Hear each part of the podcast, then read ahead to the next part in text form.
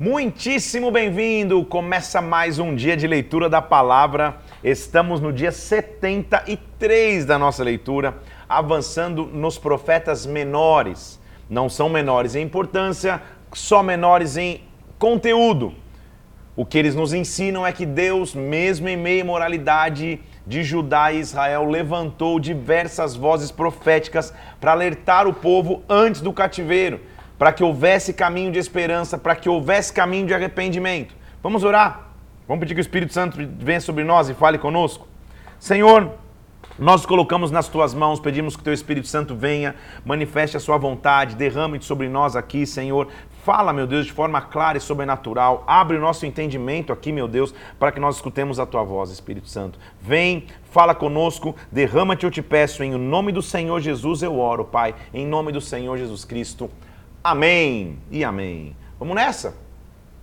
Na leitura de Oséias, esse profeta que a sua vida se transformou na profecia, profeta que casou com uma mulher de prostituições, teve filhos, deu nome aos seus filhos da realidade que Israel estava vivendo, de que Israel e Judá estavam vivendo, e mesmo assim profetizou esperança. Claro que, como ele casou com uma mulher de prostituições, o enfoque principal de, de, de, sua repreensão é que Israel havia se prostituído. É que Israel e Judá haviam adulterado de sua aliança com Deus. Ele começa mostrando qual, no, na leitura de hoje, capítulo 7, qual seria a iniquidade dos reis e dos príncipes. Ele diz assim: olha, quando, versículo 1 do capítulo 7, quando eu me disponho a mudar a sorte do meu povo e a sarar Israel, se descobre a iniquidade de Efraim e maldade em Samaria, aqueles que praticam falsidade, porque lá dentro há ladrões, há salteadores. Quando eu quero é, é, é, ser bom com vocês, eu percebo que vocês, na verdade, continuam iniquidades. Não dizem no, no seu coração que eu me lembro de toda sua maldade. Agora, pois, os seus próprios feitos cercam vocês. Todos vocês, versículo 4, são adúlteros. Os príncipes estão doentes, estão com excitamento no vinho, ou seja, entregues ao vinho. Todos eles são quentes como um forno, se consomem os seus juízes, não há quem me invoque. Se misturam com os povos e a soberba de Israel, versículo 10, abertamente os acusam. Todavia, não voltam ao Senhor seu Deus, nem o buscam em tudo isso. Vocês, versículo 11, são como uma pomba enganada sem entendimento, vão para o Egito, vão para a Síria, estão perdidos na, na, na, nos princípios que vocês deveriam ter. Isso está fazendo raio-x. Versículo 10: Não clamam a mim de coração mas dão uivos nas suas camas, para o trigo e para o vinho se ajuntam, mas contra mim se rebelam. Então, de novo, está fazendo um raio-x de qual era a realidade que eles estavam vivendo. Vocês estão totalmente rebeldes diante de mim. Por isso, capítulo 8, o, cap o castigo está próximo. Emboca a trombeta, porque ele vem como águia contra a casa do Senhor, porque transgrediram a minha aliança e se rebelaram contra a minha lei. A mim me invocam, nosso Deus, nós Israel te conhecemos, mas Israel rejeitou o bem, o inimigo te perseguirá. Estabelecem reis, mas não da minha parte. Constituem príncipes sem que eu saiba. Teu ouro e tua prata viraram ídolos para vocês. De novo, ele está só fazendo um raio-x da terrível situação que a nação estava. O teu bezerro, ó Samaria, é rejeitado, porque vem de Israel, o que vem de Israel é obra de artífice, não de Deus. São ídolos. Estão em pedaços que serão desfeitos como bezerro em Samaria semeiam ventos e vão colher tormentas, não haverá colheita. Israel foi devorado, está entre as nações como coisa que ninguém se agrada. Amam, versículo 13, o sacrifício, sacrificam, gostam de carne, a comem, mas o Senhor não aceita.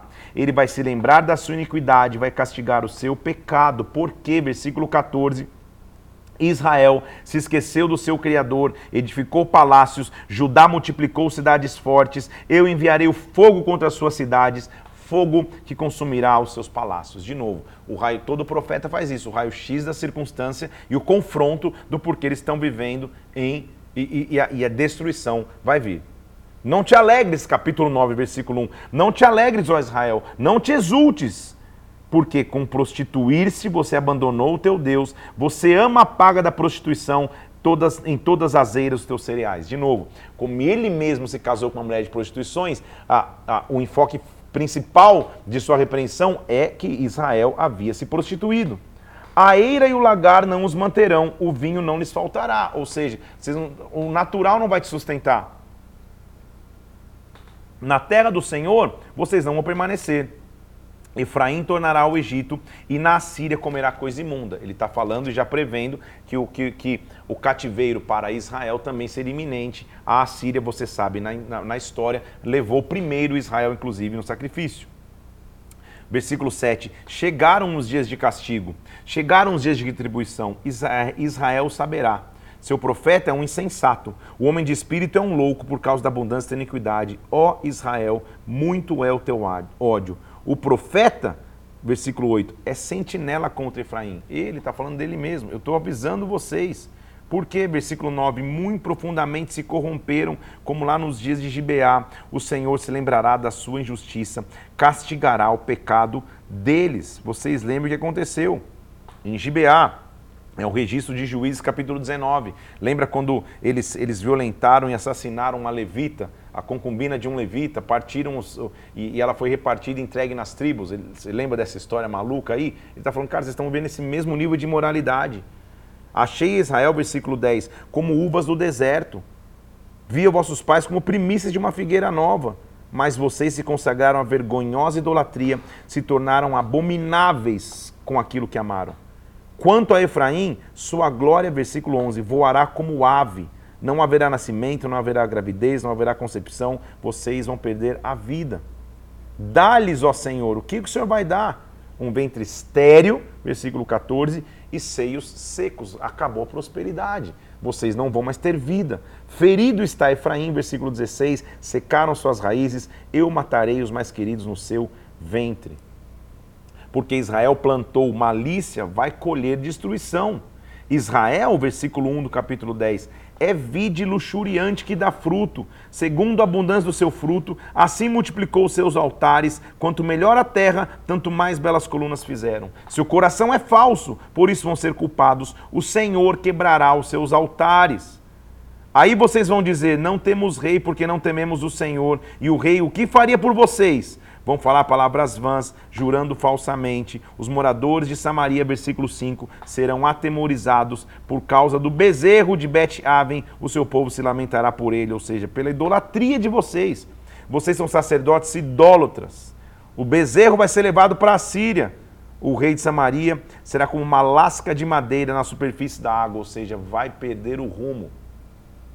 Não terá mais controle sobre a tua própria história. Efraim, versículo 11, você era uma bezerra domada, você tinha gostava de trilhar, eu coloquei jugo sobre a tua formosura.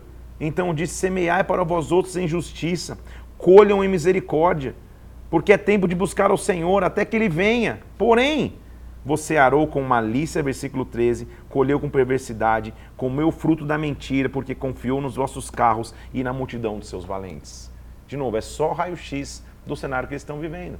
Profeta é aquele que confronta a realidade, que oferece opção para que o povo acorde. De novo, vou ser redundante, por que, que para mim é importante tantos relatos diferentes de profetas?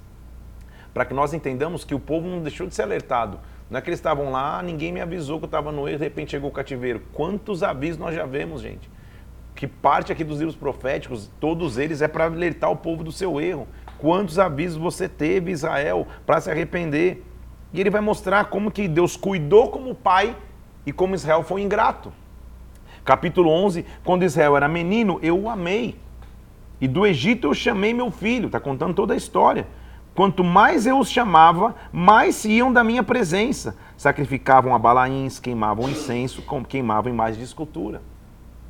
Todavia, eu ensinei a andar em Efraim, peguei nos meus braços, mas não atinaram que os curava. Eu o atraí com cordas humanas, com laços de amor. Fui para com eles como aquele que quebra o jugo.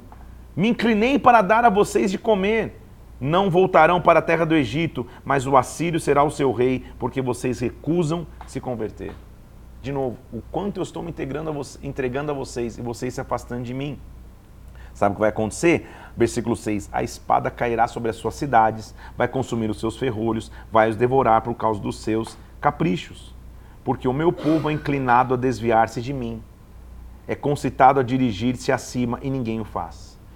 Como eu te deixaria, Efraim? como eu te entregaria, Israel? O meu coração, versículo 8 do capítulo 11, está comovido dentro de mim, as minhas compaixões a uma se acendem. Como que eu posso te deixar? Ou seja, não é fácil para mim te deixar, não. Não executarei o furor da minha ira, não vou voltar a destruir Efraim, porque eu sou Deus e não homem, santo no meio de ti, não te voltarei em ira. Andarão após o Senhor, ele bramará, Tremendo virão como passarinhos. Efraim me cercou por meio de mentiras. A casa de Israel com engano. Judá ainda domina com Deus, é fiel e santo. Jacó é um modelo para o povo de Israel. Lembre de, do que ele fez, de como, de como foi a aliança dele. Efraim, vocês estão apacentando o vento, perseguindo o vento todo dia, multiplicando mentiras, fazendo aliança com a Síria e levando azeite até o Egito. O Senhor também com Judá tem contenda e castigará Jacó segundo seu proceder. Lembra de Jacó? Ele vai lembrar um pouco da história. No ventre pegou o cacanhar do seu irmão, no vigor da sua idade lutou com Deus. Ele está contando a história de um patriarca que o povo conhecia. Lutou com um anjo e prevaleceu. Chorou em Betel e achou a Deus, e ali falou o Senhor. O Senhor dos exércitos é o seu nome. Converte-te a teu Deus, guarda o amor, guarda o juízo, espera a Deus no teu Deus para sempre. Como Jacó teve, teve chance de recomeço, isso que, isso que ele está mostrando, como o patriarca da nação teve chance de recomeço, aprenda a recomeçar. Mas Efraim tem nas suas mãos, versículo 7, balança enganosa, ele ama a opressão. Ele diz: Não, eu estou me enriquecendo, eu tenho adquirido bens, mas eu sou o Senhor teu Deus, que desde a terra do Egito te fiz habitar em tendas como nos dias de festa. Falei aos profetas, multipliquei visões. Agora, se há transgressão, pura vaidade vocês são. Vocês fugiram para a terra da Síria, versículo 12. Israel serviu por uma mulher e por ela guardou o gado.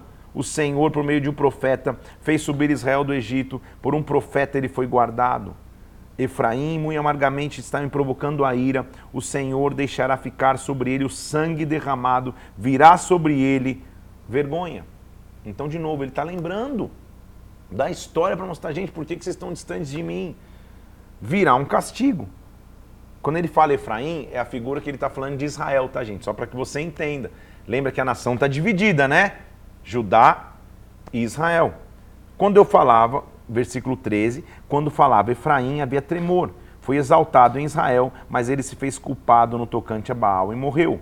Agora vocês estão pecando mais e mais. Vocês estão fundindo ídolos segundo o seu conceito, sacrificando esses ídolos. Homens até beijam bezerros, ou seja, voltou a idolatria.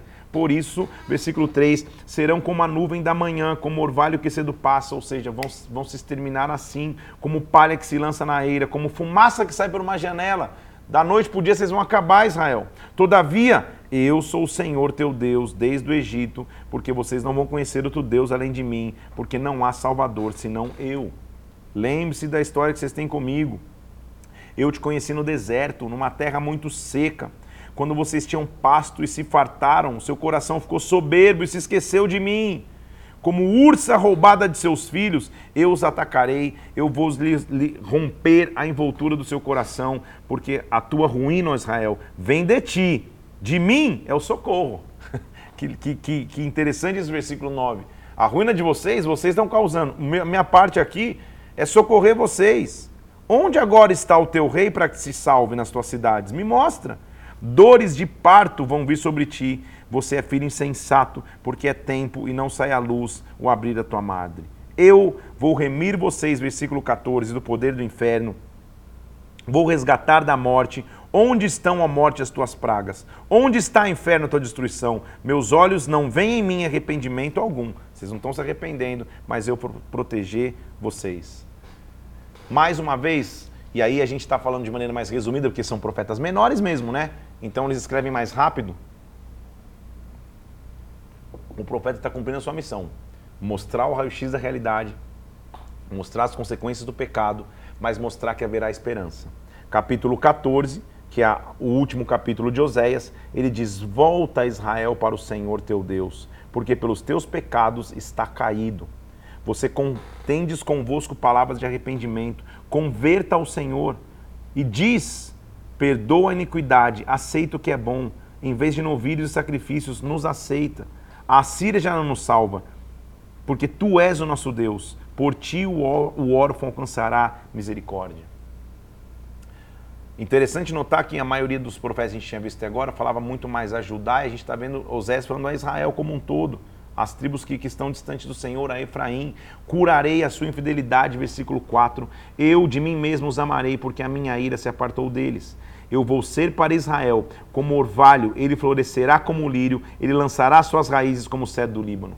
Ele vai estender os seus ramos, e o seu esplendor será como oliveira, a fragrância como o Líbano. Os que se assentam de novo à sua sombra voltarão, serão vivificados como cereal. Deus vai trazer renovo para Israel. Versículo 9, ele termina dizendo assim: Quem é sábio, entenda essas coisas. Quem é prudente, saiba que os caminhos do Senhor são retos, os justos andarão neles, os transgressores neles mesmo cairão. Então ele termina mostrando mais uma vez um, um, um indício de esperança vocês estão prostituídos, adulteraram da aliança, mas Efraim, se vocês quiserem, haverá chance de recomeço. Lembra da raiz da mensagem de Oséias, que a gente falou ontem sobre ela. Primeiro, vocês estão perecendo porque falta conhecimento. E segundo, vamos prosseguir em conhecer ao Senhor. Oséias é um, é um, é um baita profeta que viveu na sua própria história de vida o que Israel vinha vivendo ele se casou com mulher de prostituições que ia e voltava, e assim para mostrar Deus nunca desiste do seu povo, Deus nunca desiste dos seus filhos. Falando dos relatos de Oséias, terminando ele, ele nos leva para um outro livro de um outro profeta, de uma, de, de uma importância muito significativa, porque a gente usa até hoje palavras desse profeta. Porque no Novo Testamento ele vai ser citado.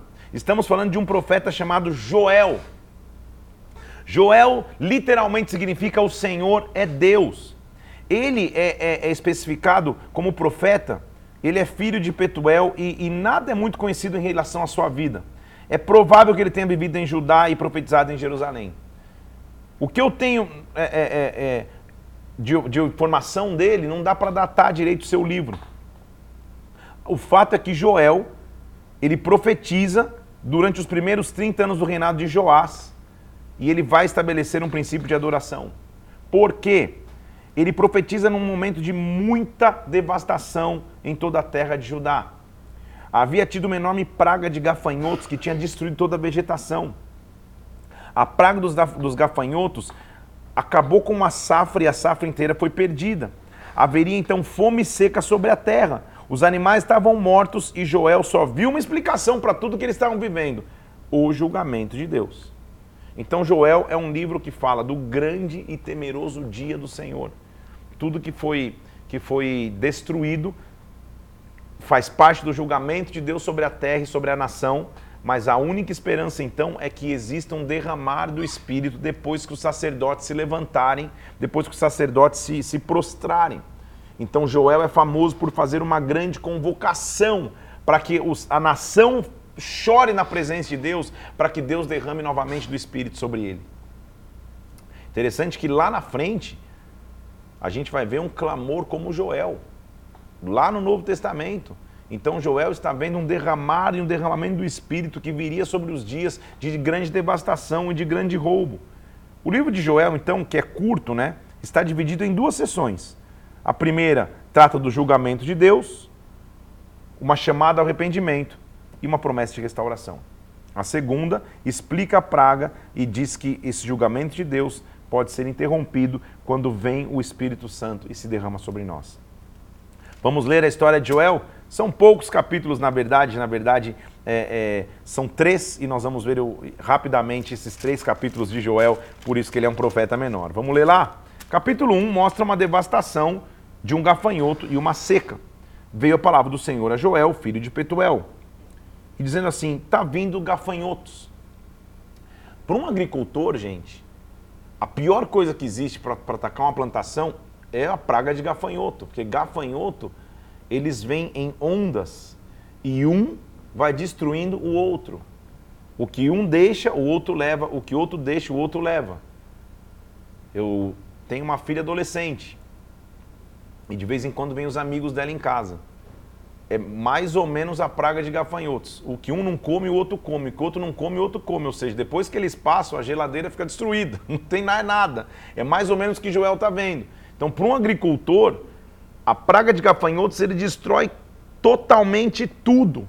E olha o que ele está dizendo: diga isso aos filhos, diga isso a esta geração, versículo 3. Escutem: o que deixou o gafanhoto cortador comeu o migrador. O que deixou o migrador comeu o devorador. O que deixou o devorador comeu o destruidor. Ou seja, não sobrou é nada. Quando o gafanhoto vem, depois você põe aí no, no, no, em qualquer vídeo do, do YouTube da vida, praga de gafanhoto. Você vai ver o que é isso. É uma, uma revoada de gafanhotos que vem e um vai comendo e outro come, outro come, outro come. Quando eles vão embora, uma, uma, uma plantação que estava totalmente verde, frutífera, fica totalmente destruída. Então ele está vendo gafanhotos destruindo. Então o que ele disse? Despertem, versículo 5. Chorem, uivem, todos que estão bebendo vinho, porque ele vai ser tirado da sua boca. Veio um povo contra a minha terra, poderoso e inumerável. Fez da minha vida uma assolação e destroçou essa terra. Lamente como quem lamenta a virgem pelo marido da sua mocidade, porque cortada está a casa do Senhor, eles estarão enlutados. O campo está assolado, a terra está de luto, o cereal está destruído, virá uma grande devastação. A vide se secou, a figueira murchou, versículo 12, já não há mais alegria. Então, tem vários profetas que têm visões de como seria o cativeiro. A visão de Joel é uma praga de gafanhotos que vai vir e vai destruir tudo é tão, para mim é rico demais, né, gente? A palavra de Deus é rica demais, porque é, um viu panela no fogo, um viu é, é, é, é a, a, prostituição do povo. Esse aqui está falando de maneira clara para agricultores. Gente, vai vir uma praga de gafanhoto, vai consumir tudo, ou seja, o cativeiro vai ser isso. A vida secou, já não tem mais alegria. Só tem uma opção, então, versículo 13: Cingivos de pano de saco e lamentai sacerdotes, uivai, ministros do altar, venham, passem a noite vestidos de pano de saco, porque foi cortada a oferta de manjares e a libação. Vai vir uma destruição, e a destruição só tem uma maneira de interromper, versículo 14 promulgai um santo jejum, convocai uma assembleia solene, congregue os anciãos, congregue os moradores desta terra, juntem-se na casa do Senhor e clamem ao Senhor, porque o dia do Senhor está perto, vem com assolação o dia do Todo-Poderoso. Acaso não está destruído o mantimento diante dos vossos olhos? Acaso nosso Deus foi embora da alegria e foi embora o regozijo? A semente mirrou, versículo 17, os celeiros foram assolados, o cereal se perdeu, o gado está gemendo porque não tem mais pasto. Então o que ele está dizendo? Depois que o gafanhoto passou, não é que ele só roubou uma colheita, já não tem mais como os animais se alimentarem porque os gafanhotos comeram até a grama, o cereal que estava estocado também foi comido pelo gafanhoto, ou seja, é figura de total destruição. E só tem uma opção depois da destruição: uivem e clamem todos. Vamos nos reunir para clamar. Então, o, a, o principal foco da mensagem de Joel é: se a gente não clamar, a destruição vai acabar conosco. Então, faz o seguinte, versículo 2: toca a trombeta em Sião. Lembra que tocar a trombeta é o ajuntamento? Dai voz de rebate no monte. Perturbem-se os moradores da terra, porque está chegando o dia do Senhor. Ele está vendo, os gafanhotos estão vindo, a gente não vai fazer nada. Dia de escuridão e trevas estão vindo sobre nós. Um povo grande e poderoso como nunca houve, está vindo sobre nós geração em geração. À frente dele, versículo 3, vem um fogo devorador. Como a terra se transforma no jardim do Éden, vai se transformar num deserto assolado, nada vai escapar da destruição. Eu estou vendo, a sua aparência é como de cavalos e de cavaleiros. Lá vêm eles com seus carros, saltando pelos montes como chama de fogo. Diante dele tremem os povos, os rostos ficaram pálidos. Versículo 10: Diante dele treme a terra, o céu se abala, o sol e a lua escurecem, as estrelas se retiram do seu resplendor. Então ele está desesperado por ver, por ter a visão que ele está vendo, está vindo uma destruição sobre nós. Vamos clamar. Diante deles a terra treme. O Senhor, versículo 11, levanta a voz diante do seu exército, porque grande é o seu arraial, poderoso. Quem vai resistir a este dia? É o dia do Senhor. Então, de novo, ele está tendo uma visão precisa de que esses gafanhotos que estão vindo, de que essa destruição que está vindo contra a nação, é o dia do Senhor, ou seja, é a permissão, é o julgamento de Deus. Um julgamento inevitável, vamos clamar. Então ele diz assim, assim diz o Senhor, versículo 12: Convertei-vos no vosso coração com jejum, com choro e com pranto. Rasga o coração e não as vestes. Se converta ao Senhor. Por quê? Porque ele é misericordioso e compassivo. Então não adianta entrar em desespero natural. Vamos clamar ao Senhor, porque quem sabe, versículo 14, não se voltará e se arrependerá e deixará uma bênção, uma oferta diante do nosso Deus. Toque a trombeta em Sião, versículo 15. Promulga um santo jejum, reúne a assembleia solene congrega o povo, santifica a congregação, reúne os filhinhos, para todo mundo. A noiva que estava para se casar sai do aposento. É um negócio urgente, o El está falando. A destruição está vindo, vamos clamar todo mundo junto. Chorem os sacerdotes, chorem os ministros do Senhor, entre o pórtico e o altar, clamando, dizendo: Poupa o teu povo, Senhor. Não entregue a tua herança como vergonha, para que não seja feito escárnio, porque vão dizer onde está o seu Deus.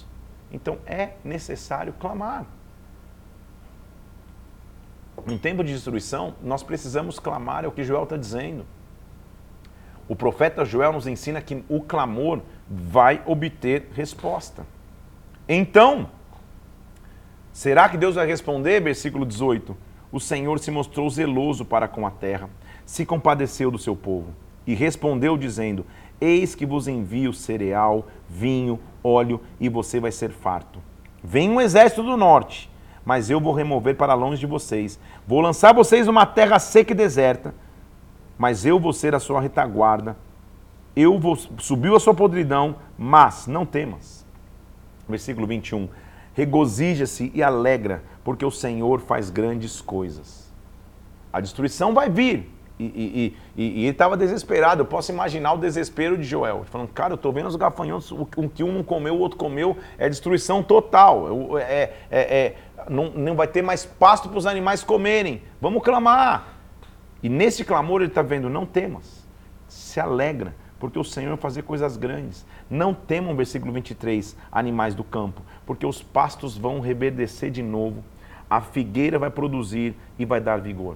Aí vem um, um, um um versículo famoso e um trecho famoso da profecia de Joel. Alegrai-vos, filhos de Sião, regozijai-vos no Senhor vosso Deus, porque ele vos dará em justa medida a chuva. Ele fará descer como outrora a chuva temporã e a chuva serôdia, a chuva que prepara a terra para plantar e a chuva que prepara a terra para colher.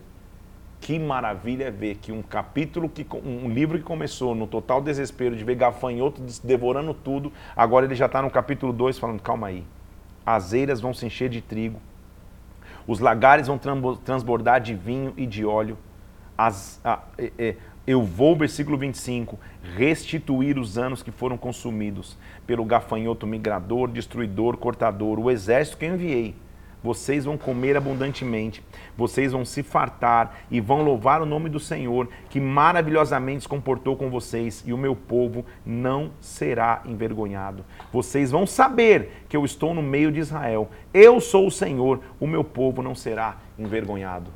Gente, que maravilha ver que o mesmo profeta que está vendo destruição, que é o cativeiro que ia acontecer, está vendo a restauração. E como essa restauração? Qual é a marca da restauração?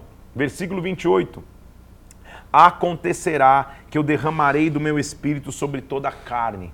Os vossos filhos e filhas profetizarão, vossos velhos vão sonhar, os jovens vão ter visões, os servos e servas também sobre eles vai ser derramado o espírito. Eu vou mostrar prodígios no céu, na terra, o sol vai se converterá em trevas no grande e terrível dia do Senhor. Só que há uma opção: Todo aquele que invocar o nome do Senhor, versículo 32, será salvo, porque no monte do Senhor e em Jerusalém estarão os que foram salvos, como o Senhor prometeu. Haverá um derramar de Deus. O Espírito de, o Espírito de Deus virá.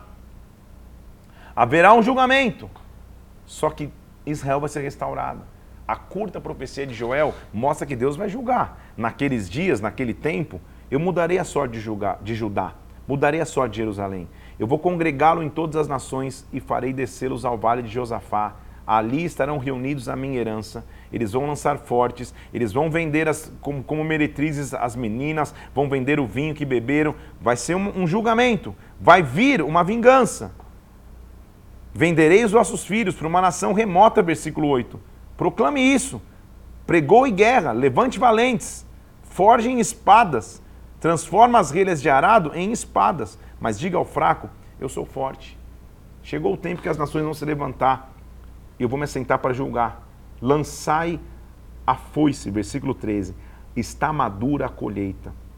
Pisem o lagar, porque a sua malícia é grande multidões, olha o versículo 14 que, que, que, é tão famoso: multidões estão no vale da decisão, porque o dia do Senhor está perto no vale da decisão. O Senhor brama de Sião, ele faz ouvir Jerusalém, os céus e terra vão tremer, o Senhor será o refúgio do seu povo, a fortaleza dos filhos de Israel. Saibam eu sou o Senhor que habito em Sião, e há de ser, versículo 18, que naquele dia os montes vão, vão destilar mosto, vão manar azeite, e os rios vão estar cheios de água, e sairá uma fonte da casa do Senhor que regará todo o vale. O Egito será desolado, Edom será abandonado por causa das violências que fizeram contra os filhos de Judá. Porém, Judá será habitada para sempre, e Jerusalém será habitada de geração em geração. Eu vou espiar o sangue dos que não foram espiados, porque o Senhor habitará em Sião. É curto a mensagem, é um curta-metragem a, a, mensagem de Joel. O que, que você tem que entender como, como, como, como essência? Ele começa vendo a devastação, ele termina vendo a restauração. Nossa frase de hoje é muito específica: multidões no vale da decisão. Nós temos que nos levantar como ministros, como sacerdotes que somos, porque a Bíblia diz que todos nós somos reino e sacerdote, e clamar ao Senhor. O fiel da balança entre ele ter enxergado no capítulo 1 a destruição do gafanhoto e no capítulo 3 a restauração de Israel, é que no capítulo 2 ele diz: gente, vamos parar e vamos clamar? Vamos chorar diante do altar? Vamos pedir que o Espírito venha? E ele diz: o Espírito virá sobre toda a carne. Então, o nosso clamor transforma qualquer situação. O nosso clamor transforma qualquer realidade. Esse é o princípio moderno que a gente tem que aprender da, da, da mensagem de Joel. Senhor, não é só profetizar, ah, acontecerá que o Espírito de Deus virá sobre toda a carne, os filhos profetizarão, os velhos vão ter sonhos, os jovens vão ter visões, ou oh, até sapateia, aleluia. Não, mas antes desse derramar, houve clamor. Então só há derramar quando tem clamor, só há derramar quando tem arrependimento. A base de todo avivamento, eu fiz é, é, é, esse ano, aqui bem no começo desse ano em Curitiba, uma série de pregações que você pode assistir no YouTube, que se chama Tempo de Avivamento. E parte desse, de, de, dessa ministração mostra que o avivamento só vem quando tem arrependimento. É o que Joel está dizendo. Gente, vai vir o Espírito sobre toda a carne, os filhos e filhas vão profetizar? Ótimo! Mas antes disso, vamos chorar diante do altar Vamos nos clamar, vamos, vamos nos clamar demais. Vamos clamar para que ele venha sobre nós, para que os montes possam destilar vinho. Eu, a minha imagem não é de gafanhoto destruindo a terra, a minha imagem é da terra sendo restaurada, porque multidões estão no vale da decisão. Chegou o dia do Senhor.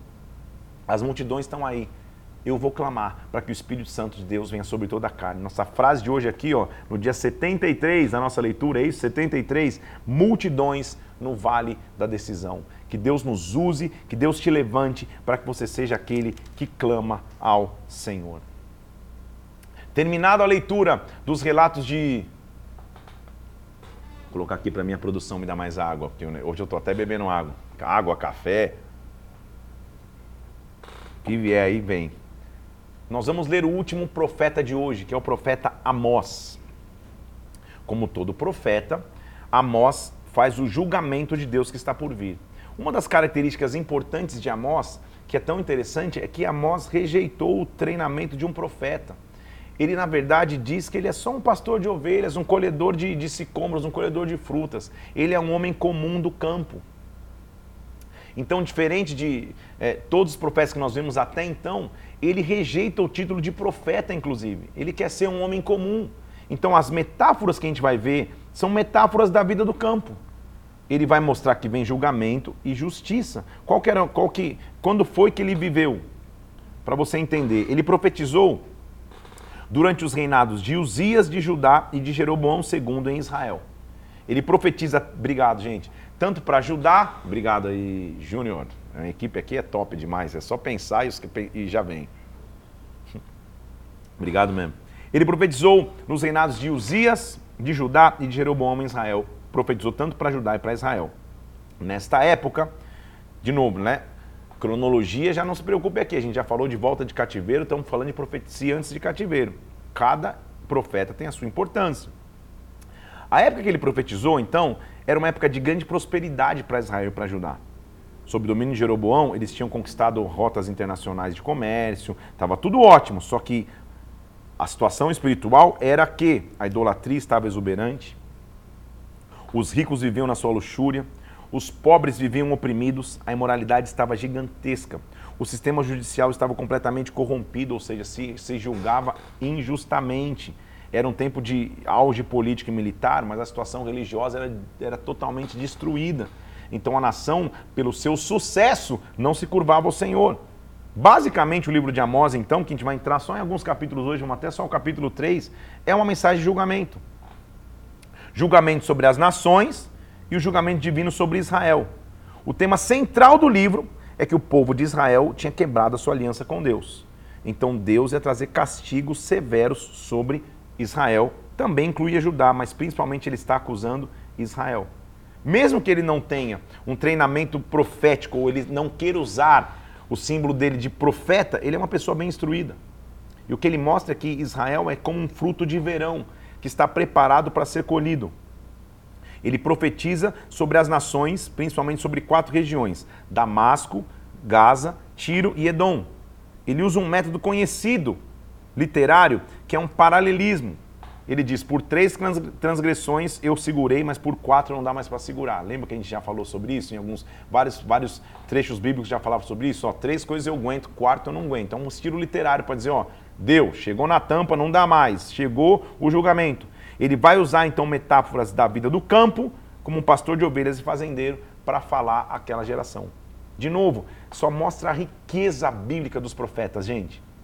Eu já vi profeta que ficou entre os remanescentes já vi profeta que viveu no meio do cativeiro. Já vi profeta que se casou com mulher de prostituições para falar de prostituição. Acabei de ver um profeta que viu é, é, é, o gafanhoto consumindo tudo e clamou por arrependimento e chamou os ministros. Agora eu estou vendo um profeta que nem quer usar o nome de profeta. Ele diz: Eu só sou um cara do campo, sou um cara simples, para também falar para aqueles que no campo viviam. Então são metáforas em todas com uma intenção só: vamos fazer com que a maioria de, das pessoas se arrependam e se entreguem a Deus. Nossa frase de hoje, então: multidões no vale da decisão. Multidões. E quando há multidões, Deus vai dar multiformas de mensagem. Como que eu, eu, eu trago isso para os dias de hoje, gente? Nunca olhe alguém que ministra a palavra de um jeito diferente do teu e julgue. Quem diz que você é certo porque você fica quieto e é mais comedido? Ou você é certo que você grita e efusivamente fala em mistérios e rodopia? Ninguém não tem nem certo nem errado. Deus é multiforme. É o que ele está falando aqui. Tem tantos profetas, cada um com a sua linguagem. Então tenha você a tua identidade em Cristo. Em outras palavras, você não precisa ser cópia de ninguém. Aí que está a grande majestade, aí que está grande, aí que tá grande benefício de, de fazer parte do reino. Claro que eu não, que eu, que eu não vou só puxar é, é, é, é sardinhas, já diria minha avó, para o meu lado, mas eu tenho que dizer, a alegria de eu fazer parte do ministério que eu faço, que é o Ministério Bola de Neve, é que cada líder tem a sua característica. Ninguém precisa ser cópia de ninguém. Um fala de um jeito, outro fala do outro, um, um, um, um se expressa de uma maneira, outro se expressa de outra, um anda e corre, um fica quieto atrás, da, atrás do púlpito, está tudo certo. É a mesma coisa que eu estou vendo com os profetas aqui, cada um tem a sua característica, porque de alguma forma eles vão atingir alguém. Isso que você tem que entender. Então começa as palavras em visão que vieram para Amós. Olha o que ele está dizendo lá no versículo 1. Ó. A palavra veio para Amós, ele estava entre os pastores de Tecoa. Então ele não se, eh, se denomina um profeta. Para ele, ele é um homem do campo. Veio quando? Nos dias de Uzias, rei de Judá, de Jeroboão, rei de Israel. E ele diz: a palavra dele é de julgamento. o Senhor rugirá de Sião, de, em Jerusalém vai ouvir a sua voz. Por quê? Lembra do paralelismo que ele diz, que chegou na tampa? A gente vai ver de novo aqui, não dá mais. Por três transgressões de Damasco e por quatro eu não vou sustentar mais castigo. Não tem como mais, porque trilharam a Gileade os trilhos de ferro. Meterei fogo na casa de Azael, vai consumir os castelos de Benhadad, ou seja, vai vir é, é, é, julgamento sobre a Síria. Quebrarei o ferrolho de Damasco, porque o povo da Síria será levado em cativeiro, diz o Senhor.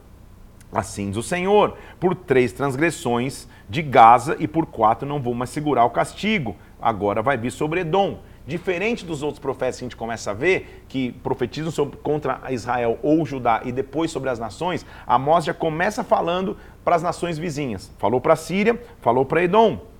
Está falando da mesma coisa, vou colocar fogo nos muros de Gaza. Vou eliminar, versículo 8, o morador de Asdod, de Asquelon, por três transgressões e por quatro não sustentarei, não sustentarei o castigo de Tiro. Versículo 9. Então, de novo, ele está no círculo geográfico ao redor de Israel, com Israel no centro, profetizando as sentenças.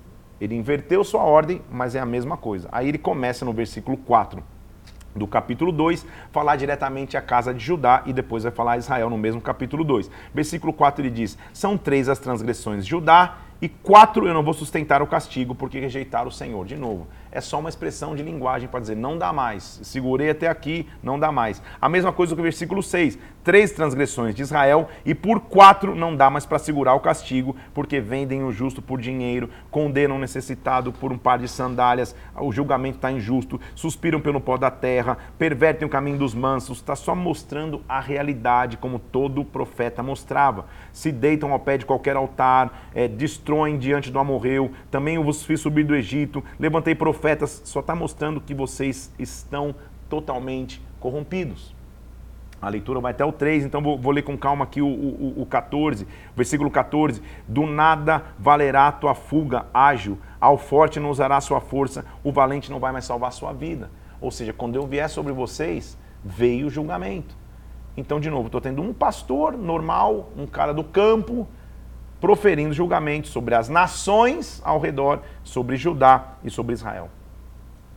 Mais especificamente, no capítulo 3, que é nosso, que é nosso final hoje aqui, é, ele vai mostrar a maldade, o castigo contra a maldade de Israel. Escutem a palavra do Senhor e fala contra vós outros, filhos de Israel, contra toda a família que subir da terra do Egito, e diga: Eu vos punirei pelas tuas iniquidades. Versículo 2. Olha o versículo 3. Andarão dois juntos se não houver entre eles acordo? Se vocês estão andando distante de mim, como que eu posso andar junto com vocês? Esse versículo é até usado para ministrações de casais, eu mesmo uso várias vezes, porque é um princípio, princípio bíblico. Se você não tem acordo, como você vai andar junto? Por isso que muitas vezes o que Satanás tenta fazer é tirar o acordo entre, entre famílias, entre casais, que começam a discutir por bobeirinhas e por besteiras, porque se o acordo não está, não dá para andar junto. É um princípio que ele está falando para Israel, não dá para andar junto com vocês. Rugirá o leão no bosque, versículo 4. Sem que tenha presa, ou seja, eu estou rugindo porque eu estou vendo que vocês estão vulneráveis. Levantará o leãozinho do seu covil se nada tiver apanhado? A ave cai no laço se não houver armadilha, ou seja, vocês estão buscando a sua própria ruína.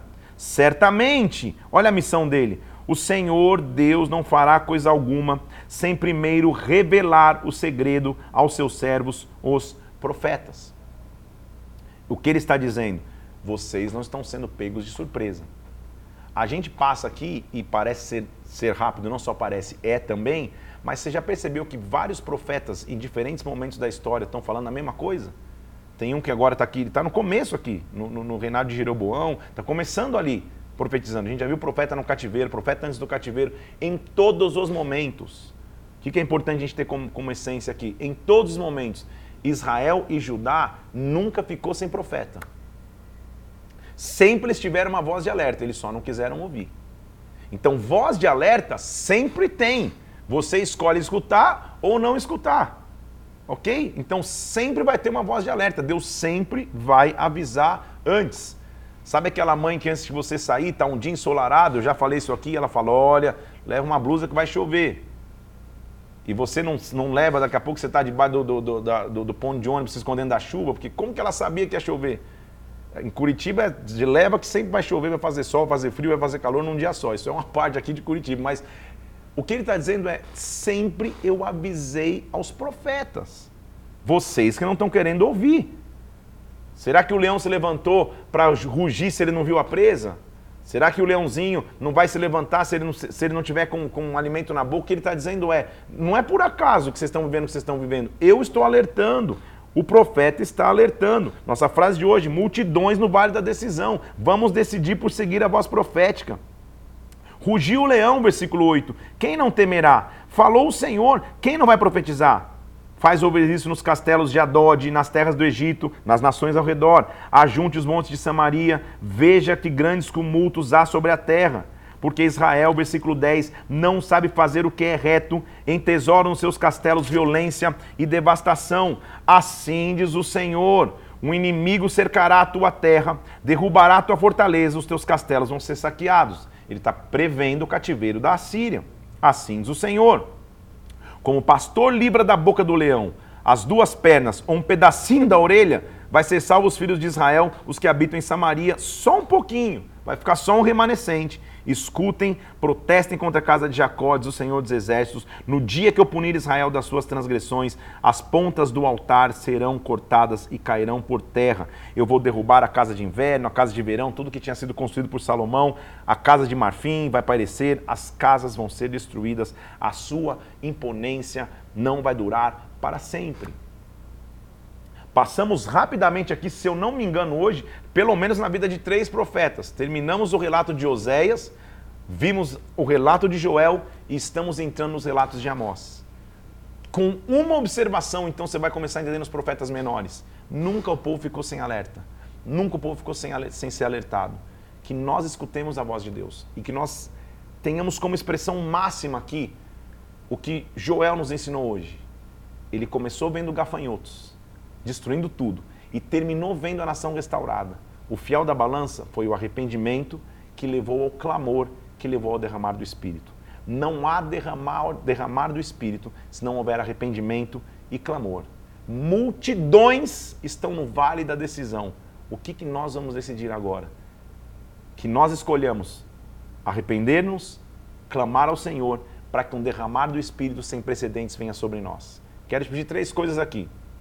Primeiro, curte e compartilhe esse conteúdo para que mais pessoas tenham acesso a esse material e possam mergulhar na profundidade da palavra de Deus.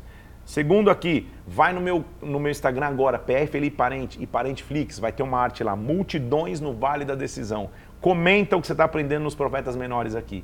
E escuta no Spotify de novo esse conteúdo para que a gente também faça bombar através dessa plataforma o conteúdo da palavra de Deus. Estamos avançando a largos passos aqui pros, nos profetas menores nos encaminhando quase para o fim do Antigo Testamento, mas tem muita coisa para aprender aqui ainda. Que Deus te abençoe, Deus te guarde, fica na paz de Cristo. Até amanhã, em nome de Jesus.